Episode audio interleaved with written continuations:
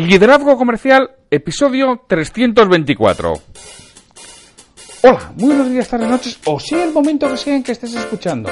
Soy Santiago Torre y esto es Liderazgo Comercial.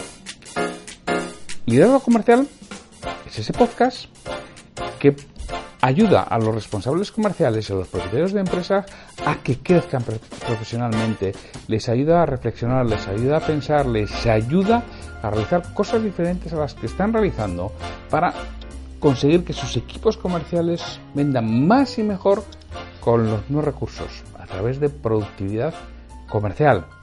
Y esto lo hago con mentoría personalizada para haceros crecer en vuestro vuestra forma de hacer y con formación de calidad para vuestro equipo comercial.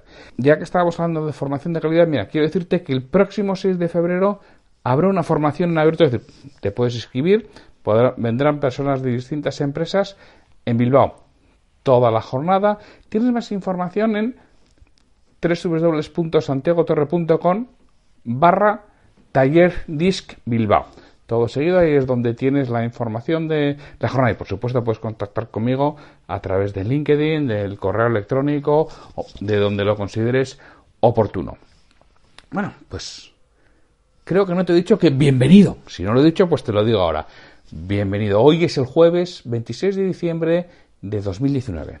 En estas dos semanas de Navidad estamos en un programa un tanto especial. En vez de seguir las pautas normales, por ejemplo, los jueves, que es el día que es hoy, tocaría uno de los casos de irracionalmente predecibles, pero en esta ocasión, en vez del caso de irracionalmente predecibles, estoy con reflexiones durante pocos minutos. Intentaré en ningún paso pasar de, 10 minutos. Me debes quedarme 6, 8, 10 minutos sobre diversos aspectos quizás de estas épocas, ¿no? ¿Qué es lo que estamos pensando? Es día 26 de diciembre, San Esteban, una fiesta grande en Cataluña. Muchísimas felicidades a, a todos los catalanes que estéis escuchando. Que sé que hoy es un día importante y bueno, suele ser hasta una comida habitualmente de más trascendencia que incluso el día de Navidad.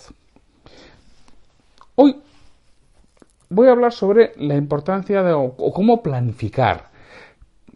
Que seguro que estamos en esas épocas del año en que ya estamos pensando en 2020. Entonces, imagínanos las empresas que funcionan bien.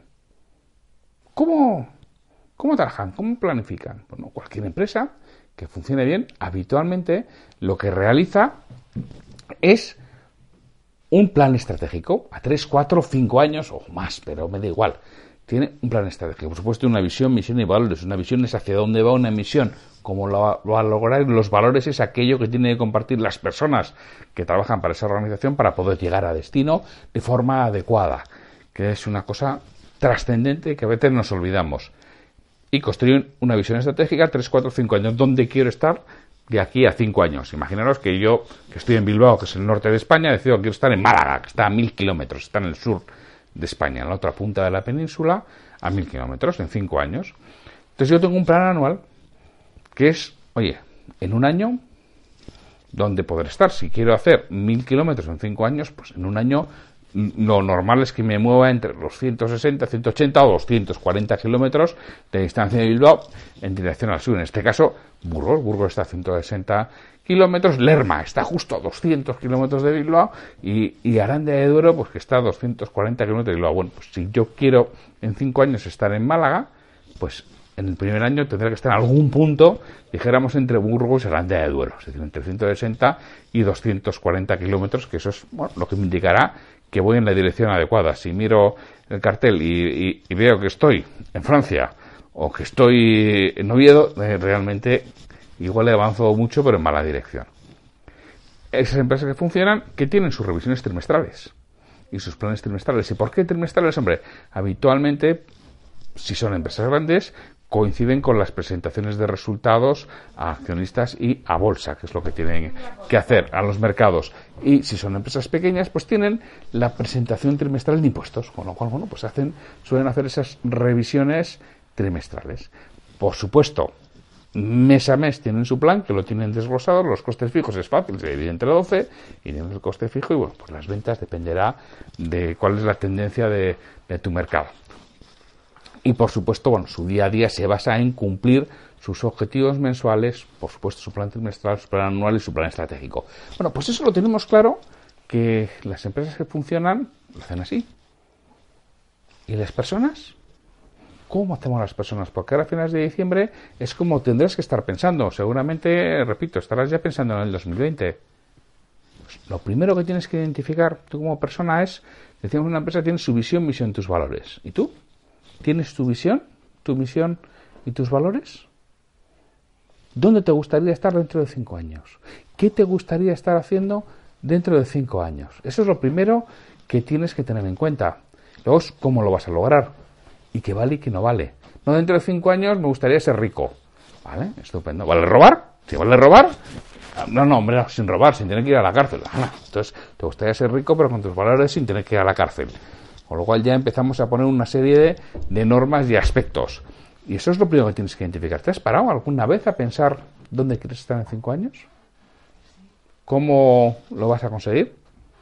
¿Cuáles son los valores que te tienen que llevar allí? El trabajo de, de largo plazo. Después de eso dices, bueno, pues si en cinco años, igual que las empresas, si en cinco años quiere estar ahí, en un año tendrá que estar en algún punto intermedio. Bueno, es el momento de fijar dónde quieres estar a 31 de diciembre de 2020. ¿Cuál es ese punto intermedio en el que quieres situarte? Una vez que tienes claro ese punto intermedio en el que quieres situarse a 31 de diciembre de 2020, ahora ya vamos a trabajar con esos planes probablemente trimestrales. Igual que las empresas, suele ser un, unos buenos plazos. Están bastante claros e identificados en el, en el calendario, aunque lo puedes hacer de cualquier otra forma. En estos tres meses, ¿qué puedes hacer? Tres meses son exactamente 13 semanas. Parte un trabajo en 13 semanas, en esos saltos para llevarlo controlados. Bueno, y luego como las empresas al mes, Hombre, yo con las personas lo del mes no lo veo. Así como para las empresas lo tengo muy claro, para las personas no veo el mes. Sí veo perfectamente el trimestre, lo veo muy claro, pero para las personas me parece que funciona mucho mejor a la semana. Es decir, si tú has organizado en 13 semanas, esta semana que te toca, ¿qué tienes que hacer?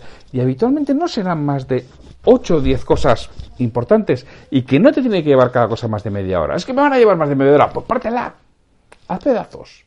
No te vayas a, a más de media hora. Realmente, si tú tienes 8 o 10 cosas, son 4 o 5 horas a la semana las que tienes. Pues si tú todas las semanas lo tienes claro, tienes un plan y vas trabajando en ello, en el medio y largo plazo, no, no de corto, ¿eh? Eso será otra historia, eso ya será lo del día a día. Ojo, los saltos que das son tremendos en, y además en mucho menos tiempo del que esperas. No te vas dando cuenta porque lo vas interiorizando, te vas transformando en esa persona y vas creciendo pero el salto es tremendo. Y para mí esa es una organización mucho más efectiva y al final es diariamente. Yo una vez que tengo claro las 8, 10, 12 cosas que tengo que hacer en la semana, que me tienen que llevar menos de media hora, hoy qué puedo hacer. Hoy en función del día que preveo, ¿qué puedo hacer? Y si fallo hoy, bueno, pues lo tengo, recuperaré mañana. Por eso, en aspecto semanal suele ser bastante más llevadero. Oye, si no hago las 12 cosas, mira, pues si no haces 12 cosas y solo haces 8, tampoco está mal, ¿eh? Igual no te sacamos a hombros, pero tampoco está nada mal que hagas 8. Y ya puede haber semanas en que te vengas arriba y hagas más. Pero bueno, igual estás fallando al planificar y eres demasiado ambicioso en la planificación que realizas y tienes que ser un poco más comedido. Pero esta es la forma de funcionar. Identifica dónde quieres estar en 5 años. Identifica cuál es el punto en el que te gustaría estar dentro de un año. Ahora en tres meses, ¿qué es lo que puedes hacer? Y a partir de ahí, semanalmente y diariamente. Semanal, o sea, identificar, no hay que identificar en los tres meses, las 13 semanas cuál es el plan de trabajo, identificarlo semanalmente son 10 minutos. Y diariamente, vamos, son 2 minutos, ¿eh? Una vez que has identificado las 10 cosas que tienes diariamente es qué puedo hacer hoy. ¿Qué puedo hacer por el tiempo que tengo o por lo que me apetece en este momento? Por cómo tengo la cabeza desaturada o no saturada para poderlo realizar. Esta es la forma en la que vas a planificar y vas a funcionar mucho mejor en el 2020. Así que te animo a que te pares estos días y pienses, si no has hecho ese trabajo de en cinco años no quieres estar, hazlo, merece la pena. Y si no, trabaja de este modo que te digo y vete haciendo planificaciones trimestrales, 13 semanas exactamente, y luego eso semanalmente y diariamente. Verás qué avances das este año 2020. Tremendo. Bueno, pues sin mucho más que agradecerte por estar ahí, ya sabes, si quieres hacerme cualquier pregunta, cualquier consulta, si quieres proponerme temas sobre los que quieres que hable, si quieres preguntarme algo para que lo responda en el podcast, www.santiagotorre.com barra contactar y desde ahí, oye, responderé y atenderé a todo lo que me digáis y habitualmente suelo ser bastante rápido respondiendo. Pues, sin mucho más, nos oímos mañana en un nuevo episodio de Liderazgo Comercial. Muchas gracias por estar ahí. Hasta mañana.